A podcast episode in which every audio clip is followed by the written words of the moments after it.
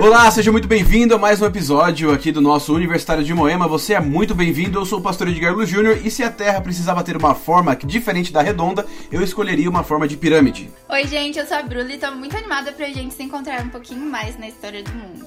Olá pessoal, eu sou o Eric e, na minha opinião, de toda a criação, o maior sinal da criatividade de Deus é o ornitorrinco. Deus pegou um pouco de castor, um pouco de pato, um pouco de lontra e criou um bicho totalmente novo. Maravilha, gente, que bom que nós estamos aqui mais uma vez no nosso nono encontro, nosso nono episódio. Vamos continuar falando sobre a criação, Gênesis como fundamento da nossa fé. Lembrando que é quando nós entendemos de onde nós viemos que nós entendemos também para onde nós vamos, beleza? E a lição dessa semana ela vem falando um pouquinho sobre alguns argumentos, algumas, alguns conceitos que são aplicados à Bíblia que na verdade a Bíblia não fala nada sobre isso. E você vai entender um pouquinho mais no decorrer dessa conversa, ok? Vamos lá, gente! Nos dias de hoje, em pleno século 21, nós temos um grupo de pessoas que acredita ou volta no conhecimento acreditando que a Terra tem o formato plano.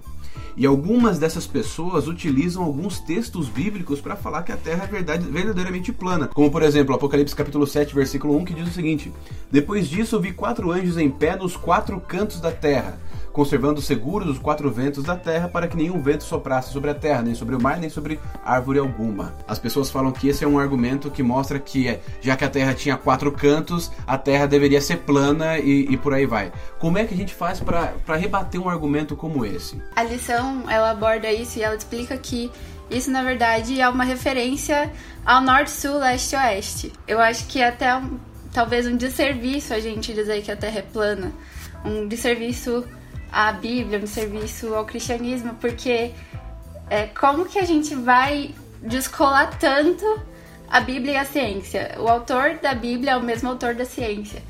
E a gente tem provas, a gente tem fotos da NASA, a gente tem várias, várias evidências de que a Terra é redonda, inclusive em Isaías 40, 22, é, Isaías se refere à Terra, diz que Deus está sentado acima da redondeza da Terra.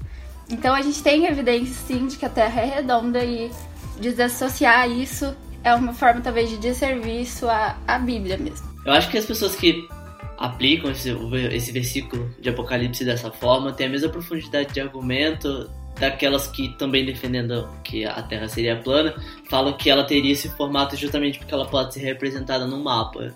Existem muitos conhecimentos que nós chegamos a partir de dados, a partir de, a partir de assim, do estudo científico da capacidade racional que Deus deu pra gente e que não era preocupação do texto bíblico. A gente querer projetar certas coisas ou mesmo limitar a própria capacidade de conhecimento, a própria capacidade de, de pesquisa e de se aprofundar que Deus nos deu, dizendo que o nosso conhecimento teria que estar limitado a algo que está no texto bíblico, que inclusive é interpretado de maneira errada, a gente limitar o propósito da Bíblia e na verdade ter uma compreensão totalmente errada do propósito das escrituras. A gente também tem que lembrar o seguinte, que nós precisamos sempre fazer uma exegese do texto que nós estamos estudando. O livro de Apocalipse ele é, ele é escrito em sentido figurado em muitas partes, em sua maioria ele é, ele é escrito em sentido figurado. Então você tem que sempre prestar atenção o que você está lendo na Bíblia e como aquela mensagem foi passada e o que ela queria dizer em primeiro lugar. Beleza, gente, agora nós vamos conversar um pouquinho sobre a criação na literatura antiga. Como é que nós podemos comparar o que, o que, que nós achamos de, de parecido com os relatos bíblicos da criação com alguns relatos antigos de outras culturas sobre a criação? E como que nós vemos que, é, ou como que nós concluímos que a Bíblia tem um relato mais fidedigno ou um, um relato melhor para a história do mundo, para o propósito da história do mundo? A lição ela traz como, ela traz como exemplo a, a epopeia de Atrahasis. Né? Esse é, é uma obra de literatura antiga do, da mitologia suméria. Basicamente, os sumérios eles eram esse povo que pertencia ali à, à região mesopotâmica e hoje muitos estudiosos da, da, da arqueologia bíblica, né, que se prestam tipo, a achar evidências arqueológicas de certos relatos bíblicos, tem esse consenso de que os primeiros povos humanos surgiram justamente ali daquela região mesopotâmica. Muitos do, do, dos primeiros relatos bíblicos aconteceram ali naquela região. Então é óbvio que grandes eventos relatados em Gênesis que, que ocorreram ali impactaram a mitologia e a literatura daquela época. Então você, obviamente, você tem traços do que aconteceu ali em outros relatos. Qual que é a grande distinção pra gente e que façam que a Bíblia seja um relato mais fidedigno? É justamente o propósito por trás da criação de tudo tudo isso. Quando você olha a história da criação e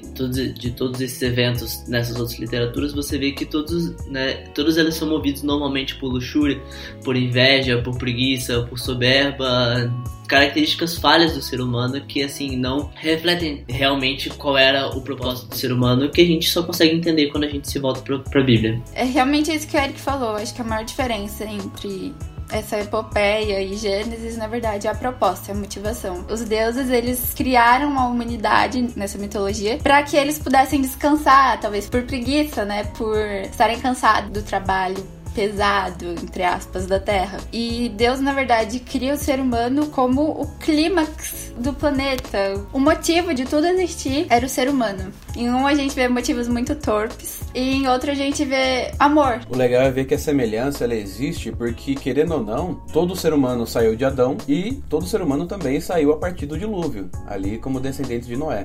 Enquanto os outros relatos de outros povos, outras culturas envolvem deuses afetados por, pelo pecado, com, com sentimentos e ações afetadas pelo pecado, nós temos, através do relato bíblico, um Deus que não tem nenhuma influência de peca, pecaminosa na sua vida, criando uma humanidade sem pecado e sem propósito para se corromper. E ao mesmo tempo que nós temos entrado do pecado do mundo, nós temos também um plano de Deus para salvar a humanidade. Então nós temos ali no relato da Bíblia a origem, a queda e a solução do problema. O que mais faz sentido, se a gente for parar para explicar tudo, é exatamente isso que você falou no começo da sua, da sua frase, que tipo assim, todos nós viemos de Adão e do dilúvio, e aí cada um criou suas teorias a partir daí. E gente, agora eu tenho uma pergunta para fazer para vocês. Como que Deus se previne que a humanidade caia em idolatria ou é, busque outros deuses através do relato de Gênesis? A Bíblia e o próprio relato de Gênesis, ele existe há muito tempo. E ele foi escrito justamente numa época em que as pessoas estavam passando por um processo, né? É, acho que muitos sociólogos deles tratam sobre isso. Né? O primeiro processo do ser humano de entender as coisas, quando ele não consegue entender propriamente a essência de algo que estava na natureza, era justamente tornar aquilo uma divindade. E Deus teve naquela época uma preocupação específica das pessoas não realmente acharem que cada elemento da natureza, como muitos outros povos achavam, egípcios, gregos, romanos, cada parte da sua criação era uma divindade própria e alheia ao próprio Deus. Ele né, tomou muito cuidado no momento, do, no momento de inspirar o autor bíblico, né, e o autor bíblico teve esse cuidado no momento de escrever, para justamente não parecer né, ou dar a entender na forma como ele escreveu que realmente que sol, lua, estrelas, oceano, cada parte da natureza ela era uma, ela era uma divindade própria. Inclusive, puxando esse fio do Eric, a gente pode observar em Gênesis que no processo inteiro da criação, só uma pessoa exerce a criação. É por isso que a gente tem Deus como única divindade, porque ele criou todas as coisas e não foi criado. Por exemplo, Deus criou o sol e as pessoas passaram a adorar o sol, mas na verdade o sol ele não surgiu do nada. O sol foi criado por Deus, ele não pode ser uma divindade, assim como a lua, o mar e diversos outros deuses que as pessoas pegavam para adorar, que na verdade tinham sido criados por Deus. Tanto que no, no relato da criação, quando ele termina tudo, ele fala o seguinte: olha, o sábado ele é um dia de adoração para você ficar com Deus, que é o criador de tudo. Não com o Sol que é criador de tudo, não com a Lua que é criadora de tudo, não com o Mar que é criador de tudo, mas sim com Deus que criou tudo aquilo que existe. E agora você pode ter um relacionamento com o Deus da criação. Gente, e como que eu faço então para entender que a Terra ela foi criada em um tempo específico, em dias literais? Como é que eu faço para entender que entre, uh, por exemplo, o relato da criação e do dilúvio são milhares de anos e não milhões de anos, e entre o relato do dilúvio e Jesus são milhares de anos e não milhões de anos?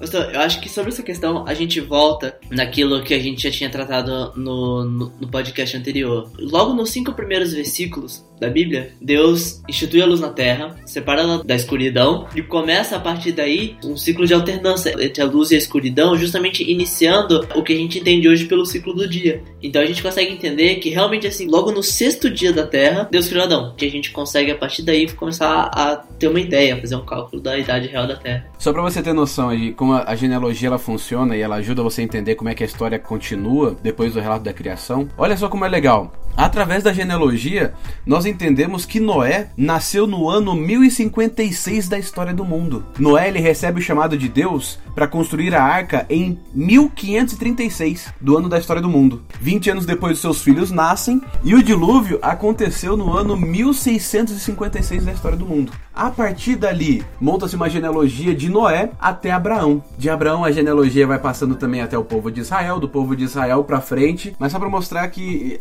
na Bíblia nós temos relatos e podemos ver a história do mundo e não precisamos acreditar que o mundo tem bilhões e bilhões de anos, como algumas outras teorias de origem do mundo Então, beleza. Quando nós falamos aqui sobre uh, alguns conceitos da Bíblia, nós temos que lembrar o que a Bíblia também pensa sobre a própria criação. Seria muito difícil nós montarmos uma doutrina da criação, montarmos um conceito sobre a criação, se só parte da Bíblia concordasse com a história da criação do mundo que veio de Deus. Mas como que a Bíblia se comporta em relação às Escrituras?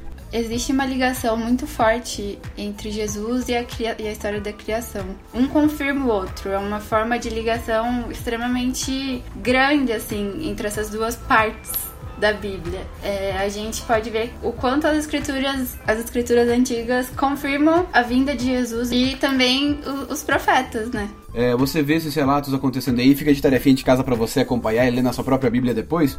Por exemplo, Mateus capítulo 19, versículo 4 e 5. Marcos capítulo 10, versículos 6 a 9, Lucas 11, 50 e 51, João 1, 1 a 3, Atos capítulo 14, versículo 15, Romanos capítulo 1, versículo 20, 2 Coríntios capítulo 4, versículo 6 e Efésios capítulo 3, versículo 9. Você pode dar uma olhadinha nesses textos depois e você vai ver o seguinte, que todas essas pessoas do Novo Testamento acreditavam em um Deus criador. Não só acreditavam em um Deus criador de todas as coisas, mas como também acreditavam que o mesmo Deus criador havia mandado o seu filho único para morrer pela humanidade aqui na Terra. E dessa maneira toda a humanidade poderia ser salva e ser restaurada ao plano original de Deus de viver eternamente em felicidade. Então a Bíblia ela apresenta um Deus criador e acima de tudo ela apresenta o Deus criador querendo salvar a sua humanidade caída, ok? Considerações finais, gente. Ao longo desses dois últimos episódios a gente conseguiu entender o quão fundamental é a gente entender cada vez mais a história, a história da criação, né? Seja porque a partir dali a gente consegue entender amplitude da importância do papel de Deus como criador, como aquele sem o qual todas as outras, todo, todas as outras questões não fazem, não fazem, perdem um pouco de sentido. Como também a gente consegue, a gente consegue extrair tudo aquilo que é, tem, mais, tem maior valor para Deus. Então, assim, que o ser humano não, que o ser humano não fique só, que a gente entenda cada vez mais o propósito, o propósito da sua criação e que ele tinha um plano pra gente e que esse plano, que esse plano foi desvirtuado. Então, assim, é sempre importante que a gente sempre mantenha muito contato, um contato muito próximo com esse livro de Gênesis, com as histórias que estão lá contadas, porque a gente consegue extrair de uma maneira bem destilada, bem pura, a essência e a natureza de Deus. Estudando a lição, a gente vê como a história se completa com a Bíblia. E acho que uma outra lição que a gente pode tirar disso é o quão importante é a gente estudar estudar sobre a Bíblia, estudar sobre outras culturas, estudar sobre a ciência, para que a gente tenha base nas coisas que a gente fala, nas coisas que a gente acredita. Com esse pensamento, eu quero convidar você a entender um pouquinho mais também sobre a criação, sobre como se originaram todas as coisas, de uma maneira até com argumentação científica. E nós estamos aqui com um projeto também de podcast que nós vamos falar sobre a criação e vamos convidar também algumas pessoas é, da sociedade criacionista brasileira, alguns arqueólogos, para conversar com a gente sobre é, a origem de tudo, como é que nós podemos ter cada vez mais argumentos para é dizer que Deus criou toda a humanidade, que Deus criou tudo aquilo que existe e quer nos salvar, beleza?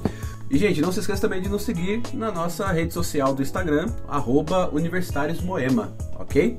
É isso aí, pessoal. A gente agradece muito a companhia de cada um de, cada um de vocês, não só ao longo desse, do, do podcast dessa semana, como de todas as anteriores. E é, já agradecendo de antemão por contarmos com vocês nos próximos episódios também. Tchau, gente. Até a próxima. Até logo, pessoal. Abraço. Até mais, gente. Fiquem com Deus.